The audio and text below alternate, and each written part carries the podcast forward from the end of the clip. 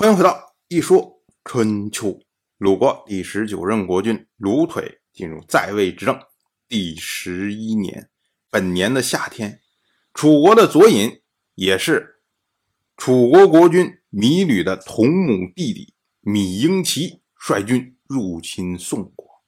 我们之前讲过，楚国北进的路线一定是先平郑国，然后呢去平定宋国。翻过来呢，如果是晋国。向南侵入的路线，那么呢，就是先平宋国，然后呢再平郑国。这个芈吕他是按照既定的路线在推进的。当然，他让他的弟弟入侵宋国，自己呢则驻兵在延，以壮声势。同样是本年的夏天，楚国的令尹韦傲修筑了一地的城墙。我们说啊，这次修筑啊。可以看出来，韦奥这个人做事是多么的心细如丝啊！他在修筑之前，首先呢，先组织人计算这一次筑城的工程量以及所需要的时间，这是要把控这次工程总体的情况。紧接着呢，哎，他又把这个整体的工程分成不同的工程段，并且呢，为每一个工程段分配对应的材料和用具。韦奥他又规范了筑城所用的夹木板和立柱的高度。我们之前讲过，春秋时代筑城就是两个木板，然后在两边一立，中间塞上土夯实，然后这么一板一板一板，对吧？这么着筑。那么，如果你要是这个夹木板它的高度不一致，那你筑出来的城墙就有的地方高，有的地方低，甚至说呢，对应的。这么两个木板高度可能都不一致，那你这个土往里填的时候，你到底该填多少？所以这些呢都会影响到筑城的效率。那么韦奥就觉得说这很重要，我要在筑城之前首先要规范，你所有用的加木板全部都是一样的高度。除此之外呢，韦奥他又计算了铸造材料的运输能力和消耗的速度。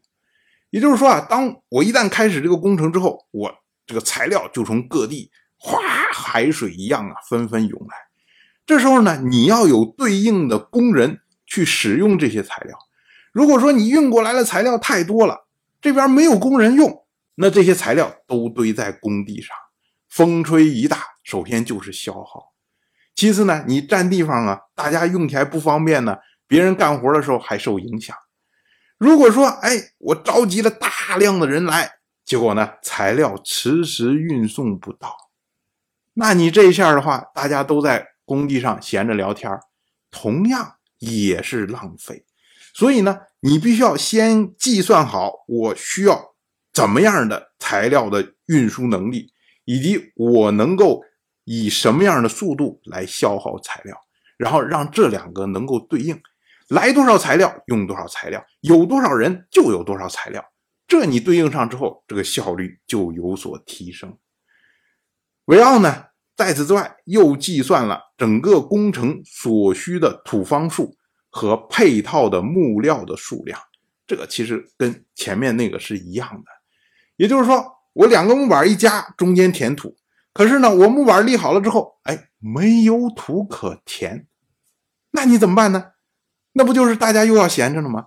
或者说我这儿来有有的是土，可是呢我没有木板啊，因为木板都在前面正用着呢。我要等着那一面墙筑好之后，然后这个木板才能拿过来，才能填土。那这不是又耽搁事儿了吗？所以呢，你需要多少土，需要多少木料，这个要对应上。然后呢，为了让运输能力和消耗的速度对应，所以呢，我要。他又研究了取料的远近，也就是我这次筑城，我的材料有的可能是远的地方来，有的可能是近的地方来，有的呢虽然离得很近，但是路不好，他走半天要走不过来。那么我让谁先发，让谁后发？哎，这个需要统筹安排。那你就首先要计算好这些每个材料他们能来多少，然后来需要多长时间，然后呢什么时候让他来。要求他什么时候到，那这个就需要对应的研究。我们说啊，韦奥做了这么多的这些计算，这么多的思考。他呢，让封人，也就是掌管建筑城郭的这些官员，让他们将计算出来的这些工程所需呈报给司徒。司徒呢，也就是封人的上级，他是负责才艺的。换句话说呢，也就是韦奥他让封人将说我们需要多少工，我们什么时候需要，然后我们需要多少天，哎，这个对应的这些信息都告诉司徒。那么司徒呢，就按照你的时间，我给你提供相应的人手，这样这个工程的这些前期的规划才做好。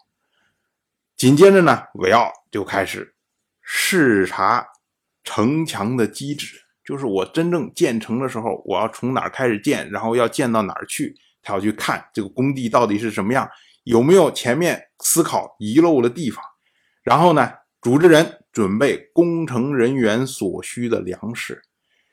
毕竟说你一个大工程召集那么多人来，那每一天都有相应的消耗，你不能说大家饿着肚子还干活。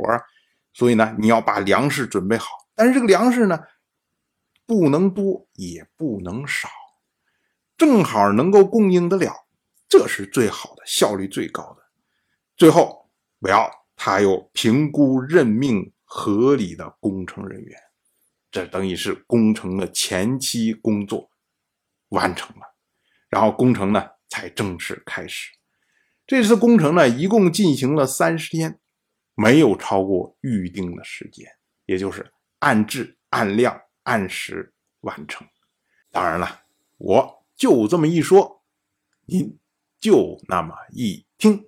感谢您的耐心陪伴。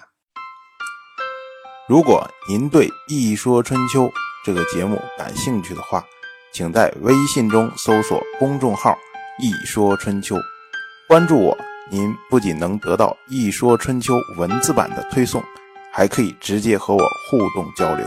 我在那里等待您的真知灼见。